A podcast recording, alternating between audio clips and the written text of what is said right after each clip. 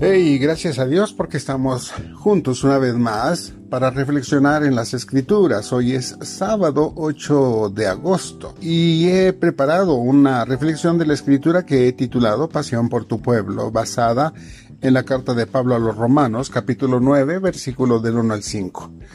Pablo podía decir con vehemencia, el anhelo de mi corazón y mi oración a Dios por Israel es para salvación. Roberto Moffat, veterano misionero en el África, predicaba un poderoso mensaje de las Escrituras, hablando de las increíbles experiencias en su ministerio al servir al Señor en aquel continente. Sin embargo, abrió su corazón y expresó que ya le quedaba poco tiempo de servicio porque los años no pasaban en vano. Habló de la necesidad de que hubiese alguien que continuara con ese trabajo. En ese mensaje dijo, he visto a lo lejos el humo de mil aldeas a las cuales no ha llegado el mensaje del Evangelio. Ese mensaje impactó la vida de un joven que escuchaba en medio de la congregación, medio debilucho en su aspecto, tímido, torpe al hablar. Este personaje le preguntó a Roberto Moffat, ¿servirá de algo mi vida? Ese muchacho se llamaba David Livingston. Desde entonces y por 32 años hasta su muerte sirvió como misionero, llevando el mensaje de Cristo de un extremo a otro de ese continente. Relatos cuentan que al momento de su muerte, sucedida en una pequeña aldea de Zambia, a causa de malaria y de disentería, fue encontrado de rodillas en posición de oración. Su cuerpo fue enviado de regreso a Gran Bretaña, pero su corazón fue reclamado por los africanos porque ellos decían que ese corazón les pertenecía a ellos. ¿Hasta dónde puede llegar el amor de una persona apasionada por una misión, por su sentido del deber? Dios amó a un pueblo y lo eligió para mostrar su grandeza entre las naciones. Sin embargo, la esencia de ese pueblo se diluyó al querer ellos ser como los demás pueblos de la tierra. Ellos se perdieron a causa del pecado, de ir en pos de la idolatría y de su constante rebeldía en contra de Dios. Ese pueblo iba a ser el medio por el que todos los hombres conocieran al único Dios verdadero, pero ellos perdieron el rumbo y se extraviaron por caminos de maldad. Dios envió a un hombre para liberar a ese pueblo de la esclavitud donde este pueblo de Israel estaba. Moisés, quien anhelaba la liberación y salvación de su pueblo, y él podía clamar al Señor que perdonara los pecados de ellos y que si fuese necesario le quitara la vida a él con tal de que ellos fueran salvos. En el Nuevo Testamento Jesús tuvo un amor apasionado por la humanidad, ya que fue hecho por nosotros la maldición al entregar su vida. Esa era su misión, esa era su pasión, ese era su anhelo. Pero es muy interesante también el pensamiento de otro apasionado como lo fue el apóstol Pablo que siempre anheló la salvación de su pueblo, los judíos. ¿Hay en tu vida una pasión por algo verdaderamente trascendente, dejando de una vez y por todas aquello que solamente quita la atención de lo urgente? Hoy muchos están preocupados por ganar la contienda de si la salvación es una obra de la soberana voluntad de Dios o si es la voluntad del hombre la que define el aspecto de la salvación. Nos entretenemos mucho en si podemos levantar las manos y aplaudir en el templo o si continuamos con las formas tradicionales de adoración.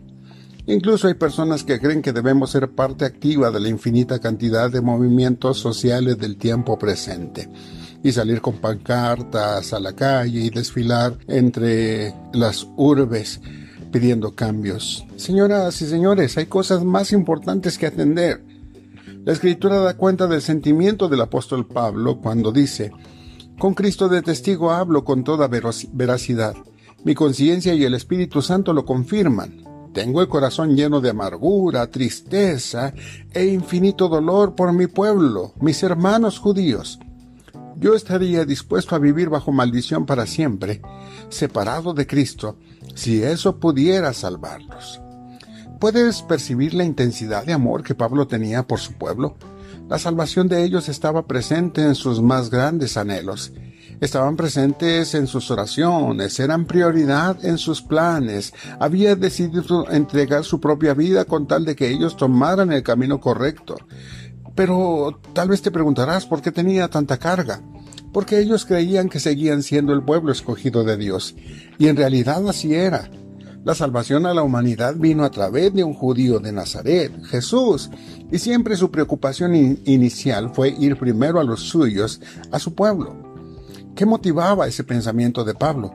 Había tal confusión en ellos que creían que por haber nacido israelitas merecían las bendiciones del cielo, pero ellos estaban equivocados. Su pecado les condenaba y los continuos sacrificios de animales que ellos hacían no eran suficientes. Necesitaban de un Salvador. Dios les había enviado un Salvador en la persona de Jesucristo, pero ellos en su ignorancia lo rechazaban. Pablo sabía que si ellos no corregían el rumbo, arrepintiéndose de sus pecados y reconociendo por medio de la fe a Jesucristo como su Señor y Salvador personal, ellos, aunque fuesen judíos, tendrían el mismo destino que el resto de los habitantes de la tierra. Sobre esto dice el Señor a través de Pablo, traerá juicio sobre los que no conocen a Dios y sobre los que se niegan a obedecer la buena noticia de nuestro Señor Jesús serán castigados con destrucción eterna, separados para siempre del Señor y de su glorioso poder. ¿Quién en su sano juicio desearía esto? Nadie. Incluso para su peor enemigo desearía que viniese este juicio tan grave, tan duro, tan fuerte. Pablo anhelaba la salvación de su pueblo. Les amaba tanto que prefería ser separado de Dios con tal que los judíos aceptaran a Cristo. Sabía que al rechazar a Jesús estaban rechazando también al único Dios verdadero. Y por esa razón Pablo cuando iba a una nueva población llevando el mensaje de las buenas nuevas de salvación, llegaba primero a anunciar el mensaje entre los judíos piadosos que se congregaban en torno a una sinagoga así se llamaba el lugar de instrucción y de adoración judía. El lamento de Pablo era que ellos rechazaban el mensaje e incluso le acusaban de ser traidor a su fe.